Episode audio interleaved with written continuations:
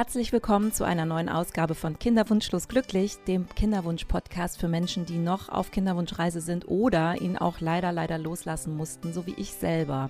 Mein Name ist Susanne, ich habe diesen Kinderwunsch-Podcast seit anderthalb Jahren und habe anfangs euch meine Geschichte erzählt, um jetzt ganz andere und viele neue Geschichten zu erzählen von Frauen und Männern, die auch betroffen sind, denn jedes, geschätzt jedes siebte Paar in Deutschland ist ungewollt kinderlos. Das heißt, ihr seid nicht alleine da draußen und das ist meine Mission, euch das klar zu machen, euch zu verbinden und euch Mut zuzusprechen, wenn es nicht klappen sollte. Wie kann das Leben dann weitergehen? Denn bei mir selber hat es auch nicht geklappt und ich habe mir dann einfach viele neue Dinge suchen müssen und es war auch wirklich eine sehr, sehr schwierige Zeit. Also wenn ihr meine Geschichte nochmal hören wollt oder noch gar nicht kennt, dann klickt einfach mal in die allererste Folge. Da erzähle ich euch meinen Weg. Heute aber habe ich jemanden zu Gast, bei der war die Geschichte ein bisschen besonders, denn sie hatte zuerst gar keinen Kinderwunsch. Sie war nie mit dem Thema Mutterschaft vertraut. Sie war eigentlich ganz glücklich, so wie es war, denn sie hat schon mit 19 Jahren die Diagnose bekommen, Endometriose, und zwar so stark, dass es klar war, sie wird niemals schwanger werden können. Sie hat dann aus verschiedenen Gründen sich eine Spirale einsetzen lassen und dann ist was passiert, nämlich sie ist trotzdem plötzlich schwanger geworden und dann wuchs dieser ja, dieser sehr schwierige Kinderwunsch in ihr und sie begab sich in eine Kinderwunschbehandlung. Und wie die ganze Geschichte ausgegangen ist und welche Gefühle sie da überkommen hat, das erzählt sie euch selber. Was eine Flasche Wein damit zu tun hat und wie sie sich gefühlt hat, als sie zum ersten Mal in der Apotheke die Medikamente für die Kinderwunschbehandlung bezahlt und abgeholt hat, und vor allem, wie ihr auch mein Podcast auf dieser Reise geholfen hat, das erzählt sie euch am besten selbst. Denn hier ist Sarah und ich freue mich wirklich sehr, dass sie da ist diese wilde Geschichte, diesen wilden Ritt von gar keinen Kinderwunsch zu haben bis Kinderwunsch, bis zu einer Schwangerschaft, mit der sie nicht gerechnet hat. Hört einfach rein die Folge. Wie ihr auch mit ihr Kontakt aufnehmen könnt, das erfahrt ihr alles am Ende. Viel Spaß! Herzlich willkommen zu einer neuen Folge von Kinderwunschlos glücklich. Heute mit jemandem aus dem hohen Norden, aus Hamburg. Ich freue mich sehr, denn es ist jemand, die gar nicht so von Anfang an einen Kinderwunsch hatte, sondern erst so im Laufe der Zeit dahin gekommen ist und warum, wieso, weshalb und vor allen Dingen, wie es dann ausgegangen ist, das erzählt sie uns heute. Und was ich auch eine schöne Anekdote fand aus dem Vorgespräch, sie hat mal eine Flasche Wein kalt gestellt. Warum auch das erzählt sie uns selber am besten. Herzlich willkommen aus Hamburg. Hallo Sarah. Hallo Susanne. ja, schön dabei zu sein. ja, super. Es ist total gut, dass du dich gemeldet hast und wir in den Kontakt gekommen sind, weil ich fand deine Geschichte da auch nochmal so, so schön, weil so hm, es ist ja auch ein Weg zum Kinderwunsch und du hast den ja auch tatsächlich richtig so erlebt, ne? Von gar nicht bis jetzt gehe ich in eine Kinderwunschklinik, hattest du ja eigentlich alles schon dabei. Magst du mal ein bisschen erzählen, wie alt bist du und in welcher Lebenssituation bist du? Also, ich bin jetzt ganz äh, frisch äh, gebacken 41 geworden vor ein paar Tagen. Und ähm, ja, ich bin jetzt seit knapp äh, jährt sich jetzt auch bald seit knapp einem Jahr verheiratet. Ja, und alles hat sich sozusagen, also dieser, dieser, äh, dieser aktive Weg, ähm, Kinderwunsch, ähm, Klinik, äh, Behandlung, das hat sich auch alles letztes Jahr abgespielt. Und ähm, ja, da war sehr viel los. Es waren Höhen und Tiefen gewesen, also sehr tolle Momente, natürlich mit der Vorbereitung durch die, durch die Hochzeit und ähm, ja, aber dann halt auch diese, diese Ungewissheit und Zweifel, ähm, ja, wie, wie, wie wird es, was wird passieren, in, in was habe ich mich da hineinbegeben zum Thema ähm, Kinderwunschklinik. Genau. Genau, weil eigentlich hast du jahrelang eigentlich eine Spirale gehabt und wolltest gar keine Mutter sein. Und was ist dann passiert? Genau, ja. Also es fing damit an, dass ich mit 19 wurde bei mir Endometriose diagnostiziert und ähm, das war ja dann jetzt äh, schon echt, schon ziemlich, also ja, schon ziemlich lange her und ähm, so, es war alles so irgendwie mit der, mit der, mit der Erkenntnis und so da noch am Anfang gewesen und ähm, da wurde mir ganz klar gesagt, ja, also mit Kinder, das können sie sich abschminken, ne? Also so, das, das wird nicht funktionieren, so. Und mit dieser ähm, sehr äh, rüden und äh, nicht wirklich empathischen ähm, Aussage bin ich so durch mein Leben gegangen. Ja, und insofern hat sich das eigentlich immer so weitergetragen. Also es, also es hat sich irgendwie auch nie ergeben, die, die Frage, möchte ich irgendwie ein Kind bekommen? Was wäre, wenn? Ähm, es war immer klar gewesen, nee, es war gar nicht, das Thema war da gewesen. Bis zu dem Zeitpunkt, als ich 2019 ganz im Sommer, das war im Juni gewesen, ganz intensive, stechende, anhaltende, immer schlimmer werdende Schmerzen hatte im Unterleib die ich so nicht kannte. Ich hatte halt, wie du schon gesagt hast, davor ähm, immer wieder super gut die Hormonspirale ähm, intus und ähm, ja und kam damit zurecht und hatte nie Probleme und allem drum und dran. Und ähm, naja und dann habe ich halt geblutet und bin halt dann zu meiner Ärztin aber auch so ein bisschen widerwillig weil weil ich so gedacht habe na gut es geht halt irgendwie auch vorbei. Aber dann bin ich dahin in die Notfallsprechstunde und dann hat sie mich gesehen und hat halt gesagt, so ja, sie, sie, sie haben ja Schmerzen. Also was, was, also was ist los? Und ich, ich weiß es selber nicht. Es, die Schmerzen werden immer schlimmer.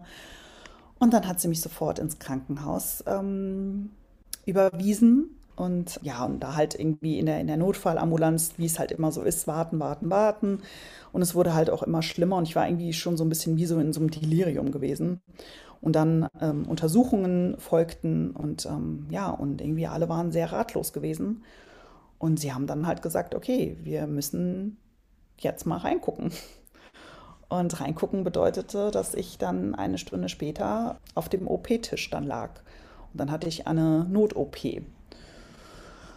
Und ja, das allein, das war natürlich schon sehr schockierend und überfordernd. Und naja, und, und ich, also ich habe gedacht, was man sich alles denkt, irgendwie Blinddarm oder keine Ahnung, irgendwie irgendein Riss irgendwie mit Darm oder sonst irgendwas, keine Ahnung.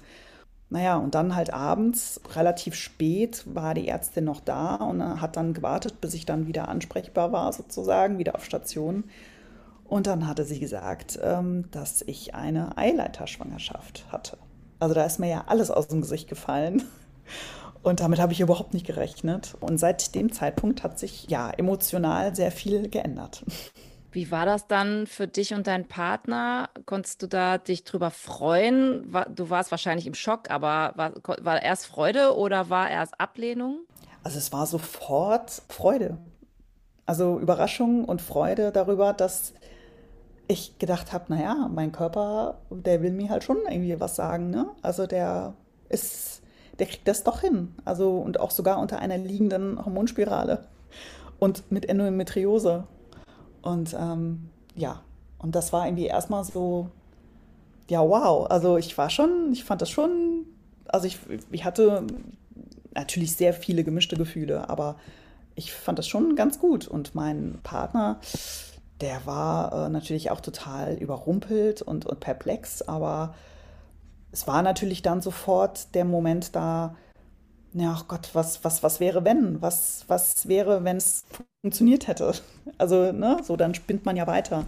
Und wenn ich da keine, keinen Abbruch quasi gehabt hätte und ähm, ja, wenn dann das Kind gekommen wäre. So. Also dieses Was wäre, wenn, das war dann ganz, ganz klar im Fokus. Und wie ging es dann bei dir weiter? Dann plötzlich hast du einen Kinderwunsch entwickelt und der wurde immer stärker. Und du wusstest aber, ich habe trotzdem immer noch Endometriose. Bist du dann beraten worden von der Ärztin oder hast du es auf eigene Faust geguckt? Ja, also ich habe mich dann danach, also erstmal muss ich mich ja sortieren und, und das brauchte erstmal ziemlich lange, um überhaupt mal wieder klarzukommen. Also, weil das war ja total surreal. Also das kann man sich ja so erstmal, ist ja erstmal nicht begreifbar. Naja, und dann habe ich halt viel schon auch gelesen und mich irgendwie, ja, halt informiert und habe aber erstmal, wollte dann aber auch erstmal abwarten, irgendwie, wie, wie so weiter mein, mein Gefühl sich entwickelt und ähm, war schon auch zwischen Impulsivität und aber auch halt abwarten, war ich schon so hin und her am Switchen. Und es war schon auch eine Achterbahn. Dann habe ich aber dann irgendwann gemerkt, okay, irgendwie, es, es, es hört nicht auf. Die Idee dazu, dass man eventuell jetzt ja den, den neuen Weg gehen könnte, dass es auch eine Option sein könnte.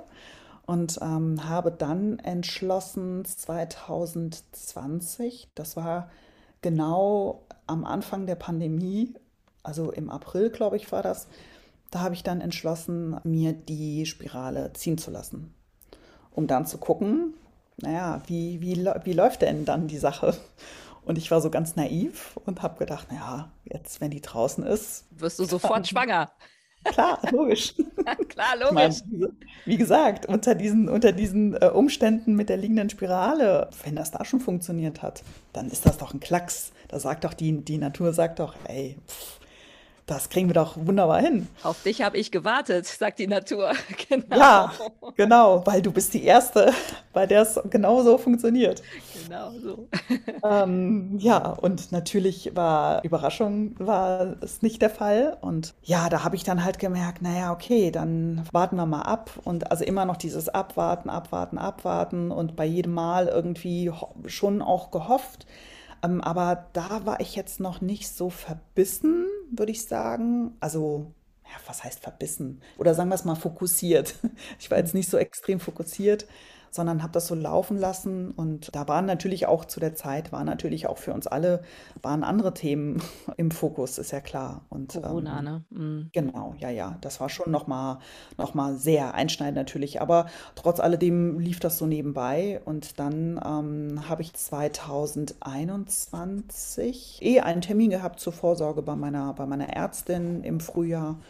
Habe dann aber gemerkt, okay, das hier alles funktioniert, auf natürlichem Weg funktioniert es nicht. Und die Option besteht, dass sie sagt, ja, wenn Sie wollen, dann würden wir oder Sie den Weg dann in die Kinderwunschklinik dann machen. Und damit musste ich mich auch erstmal auseinandersetzen, weil ich auch immer gesagt habe, also ich und, und Kinderwunschklinik, das ist so, das ist für mich so ein anderes Universum. Das werde ich, das wird niemals passieren. Ich werde niemals einen Fuß hineinsetzen Das war bei mir genau das Gleiche. Ich habe auch gedacht, das mache ich nie. Ja. Das brauche ich nicht und das will ja. ich auch nicht. Und ja. Absolut. Also ich habe halt so gedacht, ja, okay, wenn es halt, ähm, also ich war lange, lange der, der Überzeugung, wenn das einfach nicht auf natürlichem Weg funktioniert, dann, so, dann hat das einen Grund, dann soll das so sein, dann ist das so. Mhm. Naja, und dann war ich halt bei der Ärztin, dann habe ich ihr das halt alles so geschildert und halt auch so meine, meine Gedanken dazu, meine Emotionen. Dann hat sie aber so gesagt, wollen Sie es probieren, wollen Sie es wirklich weiter probieren, so. Und halt auch mit Unterstützung. Und dann habe ich mehr oder weniger kleinlaut Ja gesagt. Und dann fing die, fing die Maschinerie fing sozusagen an. Ab dem Zeitpunkt war ich dann irgendwie in einem, in einem ganz anderen Fahrwasser. Kann man nicht anders sagen. Genau, du hast dann auch so diverse Untersuchungen machen lassen. Die Endometriose war ja noch da. Dann kam auch heraus, wie bei mir ja auch, dass dein Anti-Müller-Hormonwert sehr schlecht war. Was hast mhm. du denn dann alles in der Kinderwunschklinik gemacht? Naja, also wir hatten dann ja, ähm, also so um den, um den zeitlichen Rahmen so ein bisschen, das so ein bisschen so auf dem, auf dem, auf dem Schirm zu haben, äh, ist es ja so, dass im, im April war, hatte ich diese, die, war der Startschuss im Grunde genommen gefallen mit der Überweisung. Und ähm, ich habe erst, oder wir haben erst vier Monate später einen Termin bekommen in der Kinderwunschklinik. Auch das äh, war jetzt auch nichts Überraschendes, ähm, weil Menschen, Paare ähm, haben diese Problematik, die wohl sehr in der Gesellschaft sehr intensiv ist. Ähm, aber dann hatte ich auch, und es war auch gut gewesen, dass ich diese, diese vier Monate auch Zeit hatte, um mich damit irgendwie gefühlt ein bisschen mehr damit auseinanderzusetzen. Das funktioniert zwar überhaupt nicht, weil wenn man da drin, also man kann sich das nicht vorstellen, wie es dann abläuft. Ja, und dann waren wir da und hatten das Erstgespräch und ja, und die sind natürlich total, die sind natürlich total optimistisch. Ne? Die sagen so, ja klar, wir machen alles, wir, wir drehen alle Schrauben, damit sie, äh, damit sie schwanger werden. Das kriegen wir hin. Ne? Also es war wirklich so Motivationscoach irgendwie. Also es war ja alles sehr positiv und es hat ja auch eine Strategie, warum dann die Ärzte dann ja auch so motivierend sind, ist ja klar. Also alles besser, als wenn sie so, so sehr pessimistisch sind. Ich habe nur gedacht, naja, okay, mit dem Wert, also die, die, die Hormone, die wurden halt dann bestimmt und, und halt, es waren einfach erstmal Blutuntersuchungen und bei meinem Mann war es halt das Spermiogramm und das war wunderbar, das war, das war top, das war perfekt. Ähm, das war auch schon mal viel wert, muss man ja sagen. Und ähm, naja, und als ich dann halt diese, diesen, diesen Wert äh, und was das halt bedeutet, ähm, als mir das dann erzählt wurde, da ist für mich auf jeden Fall auch nochmal ganz schön, ganz schön der Boden unter den Füßen sozusagen weggefallen, ähm, aufgegangen. Ähm, weil ich da schon gemerkt habe, okay, also es wird schon eine schwierige Kiste. Und ich war da ja dann 40 oder bin gerade 40 geworden. Es wird ja da nicht besser mit, den, mit dem Alter, ist ja klar. Dann war dann diese zwei Möglichkeiten der, der In-vitro, äh, also IVF und der ICSI-Methode und ja, und auch da irgendwie auch dieser, dieser ganze Wust an Erklärungen und das, was wir mitbekommen haben. Ich wollte es eigentlich irgendwie in leichter Sprache, wollte ich es eigentlich erklärt bekommen. Aber sie müssen das natürlich mitgeben, damit man das irgendwie alles dann auch unterschreibt und hin und her und auch sich vergewissert und so. Aber das war mir schon auch irgendwie alles, ich war da schon auch überfordert. Und dann habe ich mich entschieden für die IVF. Naja, und dann im Großen und Ganzen lief das dann ab Mitte September, glaube ich, ging das dann los. Und dann äh, ja, fing es an mit, mit äh, der Hormonbehandlung. Der erste Schock war natürlich, als ich dann in die Apotheke bin äh, mit dem Rezept. Also mir haben die Knie gezittert, mir haben die Hände gezittert, mir war kotzeübel. Und als ich da diese 2000 Euro für die Spritzen und für die Tabletten bezahlen musste, also das war auch schon sehr surreal auf jeden Fall. Und auch so ein Druck, der dahinter steckt, wie ich finde. Ähm, weil mit den, mit den Präparaten, die sind ja schon einfach, die sind einfach unfassbar viel wert. Und ähm, dass man die auch richtig benutzt und so und, und auch mit diesen Spritzensätzen und so. Das war schon eine wilde Kiste auf jeden Fall. Mhm.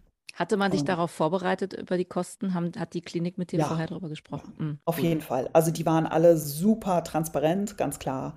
Ich hatte bei den Gesprächen hatte ich wenig Fragen, weil mir alles wirklich so gut erklärt wurde, das muss ich schon sagen. Ähm, also was mich halt mehr ähm, ähm, überfordert hat, waren halt, wie gesagt, diese, diese ganzen Zettel, diese ganzen Beschreibungen für, für diese Behandlung. Ne? Das musste ich mir irgendwie so gefühlt zehnmal durchlesen, aber ich habe mich da schon gut aufgehoben gefühlt. Also die waren da wirklich sehr offen und transparent und, und haben mir auch Zeit gelassen, auf jeden Fall zum Nachdenken. Das war ganz gut. Wie ist die IVF dann ausgegangen? Ja, die IVF ist äh, negativ ausgegangen, wenn man das so sagen kann. Das war dann mh, mm, äh, Mitte, Ende Oktober. Bei dem einen Versuch ist es bis jetzt auch geblieben. Von Anfang an hatte ich oder wir gesagt, dass es jetzt ein Versuch sein wird und haben gar nicht weiter darüber nachgedacht, das so blind weiter weiterzumachen, diese Geschichte weil ich wurde natürlich gefragt, als ich, als ich angerufen wurde und äh, als der Bluttest mir berichtet wurde, äh, wurde ich schon direkt nach einem neuen Termin gefragt. Oder beziehungsweise wurde mir schon gesagt, okay, ne, Sie wissen ja, neuer Zyklus am ersten Tag ne, der Periode, äh, melden Sie sich. Und dann habe ich gesagt, nee, mache ich nicht. Kein Bock. Mhm. Genau. Ja. Wie bist du da mental war... reingegangen in diese IVF und wo kommt die Weinflasche ins Spiel? ich will diese Weinflaschengeschichte unbedingt erzählen. Ich finde sie so, so bezeichnend. Ja, also ähm, ich bin da reingegangen. Ja, also ich, ich bin, wie ich schon an, von Anfang an erzählt habe, ich war da in so einem Fahrwasser. Ich war da automatisiert. Also ich, ich, ich kann da schwer was zu sagen, auch noch jetzt knapp ein Jahr später. Das war wie, wie Science Fiction als ob ich irgendwie in einem Science-Fiction-Film gewesen wäre. Ich war nicht so wirklich bei mir. Also ich habe einfach immer gespürt, hoffen und bangen, hoffen und bangen, hoffen und bangen. Das waren immer diese, diese zwei Elemente. Und das war immer in meinem Kopf und es schwirrte immer rum. Und ähm, genau, und auch bei den Untersuchungen ähm, als Nachstimulation ähm, auch dann nochmal der Ultraschall gemacht wurde und auch gesehen wurde, hm, da ist aber gar nicht so viel Schleimhaut. Da wurde gar nicht so viel aufgebaut. Scheiße, ne? Hm, verschreiben wir ihnen da nochmal eine irgendwie zur Stimulation und nochmal die Höchstdosis, ne? So, damit da nochmal ordentlich was passiert. Und ich habe nur gedacht, oh Gott, ey, nee, also eigentlich, es war schon so, latent war schon eigentlich immer unterschwellig, war es immer so, ich will das ja alles gar nicht. Ich will das irgendwie gar nicht. Aber ich mach's, weil ich wollte niemals, egal zu welchem Zeitpunkt ähm, in meinem Leben dann sagen, warum hast du es nicht probiert, wo es hätte möglich sein könnte? Also warum, also dieses, dass ich es nicht bereuen wollte so. Also ich wollte es auf jeden Fall, ein, ich wollte es ausprobieren, ich wollte es testen. Und ähm, weil es wäre mir mehr nachgehangen, denke ich, wenn ich es niemals probiert hätte. Und die Weinflasche, ja, das war klar wie Kloßbrühe, weil ich natürlich auch schon gemerkt habe, äh, vor dem Test, vor dem, vor dem Bluttest, da habe ich auch schon so zwei, drei Tage vorher schon gemerkt, dass das, also, dass das nicht von Erfolg gekrönt war. ja, und dann, um, um auch diese ganze Last irgendwie und diese, diesen ganzen Druck und diese ganze, diese Anspannung irgendwie das mal dann loszulassen, weil ich war irgendwie auch so, einerseits war ich auch so ein bisschen erleichtert, weil ich so gedacht habe, jetzt ist es auch vorbei, jetzt habe ich es irgendwie auch klar. Und dann habe ich gesagt, ja, jetzt, ich stelle mir, eine, stell mir eine Flasche Wein jetzt einfach wirklich kalt und wenn die anrufen, das war dann so gegen Mittag dann. Ich habe mir auch dann was, äh, war einkaufen gewesen und habe mir auch dann irgendwie was vorbereitet zum Essen und habe gekocht und habe Musik gehört. Und naja, dann kam der Anruf und dann ja, war klar gewesen, okay, mit, mit, mit dieser Info werde ich jetzt die Flasche Wein, werde ich jetzt ähm, öffnen und auch köpfen. Komplett. Und das war, ähm, das tat in dem Moment einfach nur gut. Ich finde die Geschichte deshalb so toll, weil sie mir zeigt, mh, hm, einerseits, man weiß schon so ein bisschen, das Bauchgefühl ist schon echt ein guter Ratgeber. Du hast ja schon gespürt, wahrscheinlich wird das nichts. Wahrscheinlich hat die IVF nicht geklappt. Und andererseits aber, hast du dich darauf vorbereitet, dir selber dann zu helfen und dich selber aufzufangen. Du hast es dir gut gehen lassen, du hast dir was Schönes gekocht, du hast dir ein schönes Umfeld geschaffen, ein schönes Zuhause, hast es dir irgendwie muckelig eingerichtet, hast dir gesagt, ich mache jetzt eine Flasche, ich nehme jetzt irgendwie einen guten Wein, den stelle ich mir jetzt kalt. Es ist scheiße, ich wünsche mir ein Kind, ich wünsche mir diese Schwangerschaft, aber falls es nicht klappt, kümmere ich mich auch um mich selbst, dass es mir nicht ganz so elend geht. Und das fand ich so richtig stark von dir, weil viele und ich auch haben immer, glaube ich, so diesen Fokus mehr nur darauf gehabt, das muss jetzt geklappt haben. Es hat bestimmt geklappt, weil ich habe doch alles getan. Und dann fällt man in so ein blödes Loch, weil man gar nicht darauf vorbereitet ist und man kann sich selber schon auch ein bisschen versuchen aufzufangen mit solchen Dingen. Also ich habe gedacht, ich wäre gerne von dir eingeladen worden zum Essen in meiner Zeit, weil ich ja. gewusst hätte, ich glaube, du hättest mich gut auffangen können, weil du warst gut ja. vorbereitet auf diesen Kackmoment, der dir ja dann auch geblüht hat, ne? Ja. Mhm. Wie hat denn dann dein Mann reagiert? Hast du den direkt angerufen? Wie, wie war der denn am Start?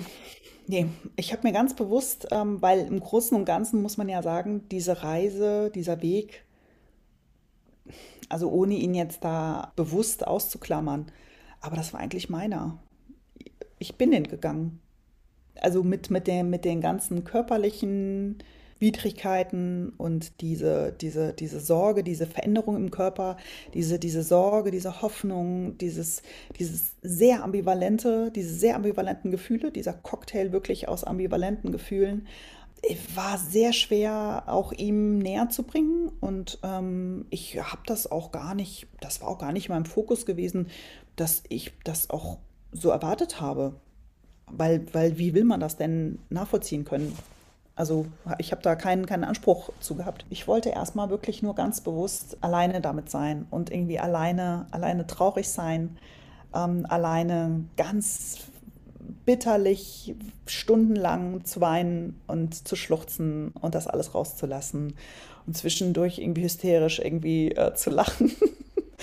irgendwie so eine Übersprungshandlung irgendwie zu, zu erleben, ähm, zu Musik zu hören, zu laut mitzusingen. Ähm, ja, und zu essen tatsächlich auch. Also es funktionierte alles. Also es hat alles, es hat alles für mich. Ich habe in dem Moment das getan, was mir, ja, was, was mir dann gut getan hat und was ich brauchte, sagen wir es mal so. Und dann kam er abends von der Arbeit und ich war ziemlich erschöpft vom, von dem Tag. Äh, und schon auch vom Weinen, klar. Und eigentlich lag ich dann im Bett und dann kam er und da gab es eigentlich auch nicht wirklich viele Worte. Und dann lagen wir einfach nur in, lag ich einfach nur in seinem Arm und habe weiter geschluchzt und ja, und mhm. das war es dann auch erstmal. Also da braucht man gar nicht so viele Worte. Nee, mhm. genau so sieht's aus. Nee. Sehr toll, dass dein Mann dann auch einfach nur da ist und gar ja. nicht groß jetzt noch eine, eine, eine, philosophische Abhandlung oder eine medizinische Erklärung oder sonst was, sondern einfach nur festhalten und ja, weinen lassen. Mhm. mhm. Wie seid ihr als Paar denn mit diesem ganzen Thema umgegangen? Kalendersex, Sex nach Terminplan, das hatte ich ja mal als Podcast-Folge, da hatten wir auch ein bisschen drüber geredet. Wie war das so für euch? Habt ihr das gut hingekriegt? Ach, wir haben da gar nicht so einen riesen, so einen riesen Palaver drum gemacht. Also ich habe das jetzt gar nicht so angekündigt.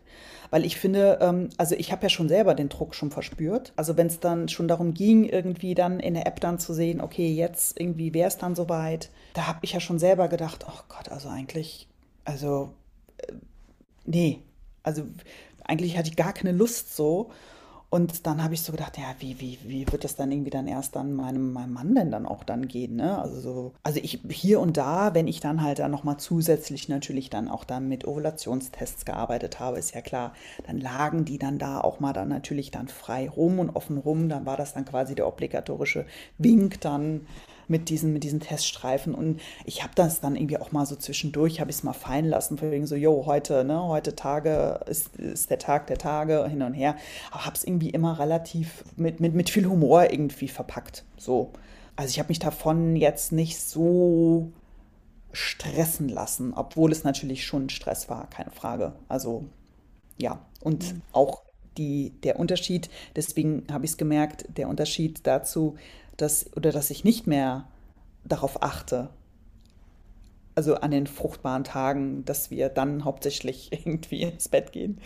Also, also da ist ja alles irgendwie viel entspannter. Also erst dann habe ich es wirklich richtig gemerkt, ne? dass es schon auch nochmal ganz schön, ganz schöner Stressfaktor dann doch war. Irgendwann hast du diese Ovulationstests dann weggeschmissen. Und ich fand das ganz schön. Du hast gesagt, ich glaube, mein Podcast hat da auch eine kleine Rolle gespielt. Hm. Erzähl auf jeden Fall, auf jeden Fall. Also ich habe dann irgendwie so gemerkt, so, okay, es ist so ein bisschen so dieses, dieses Festhalten, ähm, dass, also ich, ich hing noch irgendwie an diesen, an diesen Ovulationstests und auch noch an diesen, an diesen Medikamenten, die ich da noch hatte. Ähm, oder diese, diese, diese Folsäure-Tabletten und hin und her, alles, den ganzen Scheiß, den man irgendwie zum, zum Kinderwunsch und so, also, ne, was man sich da alles einverleibt und so und minutiös drauf achtet und alles. Auch die Schwangerschaftstests, ähm, diese im 50er-Pack oder so. Ja, um, ähm, ja. Also die, ich, ich meine, das ist ja nur auch wirklich, also äh, der Inbegriff, also das ist Teufelsberg äh, eigentlich nur, ne? So kann man ja gar nicht anders sagen. Und da habe ich dann so gemerkt, so, dann hat es irgendwie bei mir Klick gemacht und dann habe ich so gedacht, nee, das, das, das, wofür? Es, es bringt doch nichts. Also es ist einfach, ich, ich werde damit nicht glücklicher, dass ich sie habe, mit der Idee, mit der Hoffnung, dass ich die noch wirklich gebrauchen könnte, dass ich die wirklich noch nutze und dass da wirklich noch was passiert.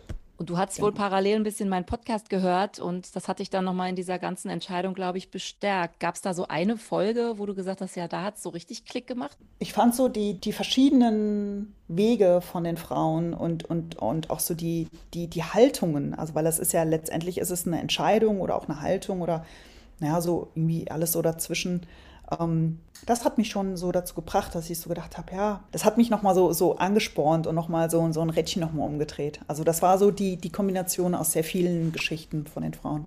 Du hast, glaube ich, auch so ein Motto für dich so gefunden. Gibt es das vielleicht für alle zu hören? Weil ich glaube, das könnte ich mir vorstellen, ist sowas, was alle auf diesem Kinderwunschweg vielleicht ein bisschen helfen könnte. Oder hast du irgendwas, was du Menschen, die im Kinderwunsch stecken, noch mitteilen ja. möchtest und dieses Mantra vielleicht mal so hm. rausschicken in die Welt? Ja, also ich würde wirklich sagen, ähm, also annehmen, also die, die, die Situation annehmen und aber auch loslassen. Also das ist eigentlich der Schlüssel für mich, ähm, den ich weitergeben könnte, als, auch als Entscheidung, weil ich würde behaupten, das ist auch eine Entscheidung. Und eigentlich bin ich gar kein Freund irgendwie von so Kalendersprüchen, aber ich habe tatsächlich, letztens ist mir ein Spruch irgendwie ähm, über den Weg äh, gelaufen, ähm, der es sehr, äh, der es sehr trifft. Und zwar festhalten heißt glauben, dass es nur die Vergangenheit gibt. Loslassen heißt wissen, dass es eine Zukunft gibt. Wow. Und irgendwie ist es das. Ja, irgendwie ja. ist es das. Bin äh, eh da sehr, also in vielen Bereichen sehr optimistisch und, und gehe Sachen ähm, nach vorne schauend irgendwie an, ohne natürlich ähm, die Vergangenheit zu bearbeiten und ähm, wie geht's dir heute mit deinem Kinderwunsch? Bist du mit dir im Reinen? Hauptsächlich gut, aber auch in gewissen Momenten auch ambivalent. Und, und das was, darf auch alles sein. Ja, und was würdest du sagen, was hilft dir? Also mir hat auf jeden Fall geholfen eine, eine neutrale Person, äh, eine professionelle neutrale Person, und zwar äh, eine, ähm, eine Therapeutin, die sich zum Thema ähm, ungewollte Kinderlosigkeit äh, spezialisiert hat. Ähm, das ist mein Raum, den ich für mich ähm, nutze, ganz alleine. Das hilft mir sehr. Kann ich wirklich sehr weiterempfehlen, da es einfach oft schwierig ist, im Familien- ähm, und Freundeskreis äh, mit dem Thema umzugehen. Ja, da ist jetzt, glaube ich, ganz viel drin. Das ist ja diese, es gibt ja viele Kinderwunschcoaches oder auch ähm, Therapeuten. Ich gebe da genau. immer nur gerne den Tipp mit, guck, dass das auch zertifizierte Leute sind, die den Job auch schon länger machen und nicht erst jetzt seit zwei Monaten. Da gibt es nämlich gerade auch pandemiebedingt sehr, sehr viele Menschen, die sich mhm. umgeschult haben. Das mag alles schön sein, aber ich finde, bei diesem wichtigen und sensiblen Thema seid da ein bisschen auf der Hut, dass das Menschen sind, die schon viel Berufserfahrung haben. Das wäre so mein Tipp an dieser Stelle, weil ich leider auch schon von vielen gehört habe, dass da manchmal was schiefgelaufen ist. Mhm. Sarah, wie kann man mit dir Kontakt aufnehmen? Am besten über dich. Ah. oh, gerne. Du bist, du bist quasi das, das Verbindungs, das, das großartige Verbindungsstück, die Brücke. Super, weil du hast ja auch gesagt und so indirekt kam es ja auch gerade, also reden hilft und wer vielleicht mit dir reden möchte oder schreiben möchte, einfach nochmal vielleicht was nachfragen will, kann ja. das gerne tun. Ich verlinke alles in den Show Notes. Ich gebe das gleich nochmal hier am Ende des Podcasts rein, wie man mit dir Kontakt aufnimmt, wie ihr mit mir Kontakt aufnehmen könnt. Und dann danke ich dir sehr für diese Geschichte. Ich finde es total interessant, wie man so von diesem ganzen Thema hin zum Kinderwunsch kommen und dann aber auch wieder loslassen müssen. Ähm, das hat mich jetzt auch echt nochmal emotional sehr beeindruckt. Die Geschichte mit der Weinflasche ging mir lange, lange nicht aus dem Kopf, weil ich gedacht habe, wow, du hast so viel richtig gemacht, wahrscheinlich intuitiv. Und ich glaube, da kann man auch ganz viel von lernen. Es muss ja nicht der Wein sein, es kann ja auch irgendwas anderes Schönes sein, aber man kann genau. sich selber auch helfen und vorbereiten, auch auf die Nachrichten, die vielleicht gar nicht so toll sind. Und man kann sich dem ganzen Thema stellen, was ist eigentlich, wenn es nicht klappt. Und das hast du sehr früh getan. Und dafür danke ich dir sehr für deine Geschichte. Sehr gerne. Vielen Dank und bis ganz bald. Halt uns auf dem Laufenden, wie es mit dir weitergeht. Okay. Bis bald, Susanne. Tschüss. Herzlichen Dank, liebe Sarah. Danke, dass du uns deine Geschichte erzählt hast von einem wilden Ritt zunächst keinen Kinderwunsch zu haben und dann plötzlich mit einer Schwangerschaft dazustehen, die dann leider nicht geklappt hat und eine weitere Kinderwunschbehandlung in Kauf zu nehmen. Auch diese hat nicht geklappt. Wie sie sich daraus gekrabbelt hat, wie sie heute mit ihrem unerfüllten Kinderwunsch umgeht, das hat sie uns schön erzählt. Wenn ihr aber noch Fragen habt oder auch Anregungen oder wenn ihr auch mit mir Kontakt aufnehmen wollt, dann könnt ihr das einfach tun über kinderwunschschlussglücklich at gmail.com. Das wäre dann die E-Mail-Adresse oder einfach über meinen Instagram-Kanal Kinderwunschschlussglücklich. Glücklich jeweils mit UE geschrieben. Ich freue mich auf euch. In zwei Wochen gibt es eine neue Folge und dann hören wir uns hoffentlich gesund und munter wieder. An dieser Stelle bleibt gesund, macht das Beste draus, lasst euch nicht unterkriegen und wenn ihr Fragen habt oder wenn ihr sogar eine gute Bewertung abgeben wollt, dann freue ich mich über jeden einzelnen und über jede einzelne Stimme von euch. Habt eine gute Zeit, wir hören uns. Eure Susanne.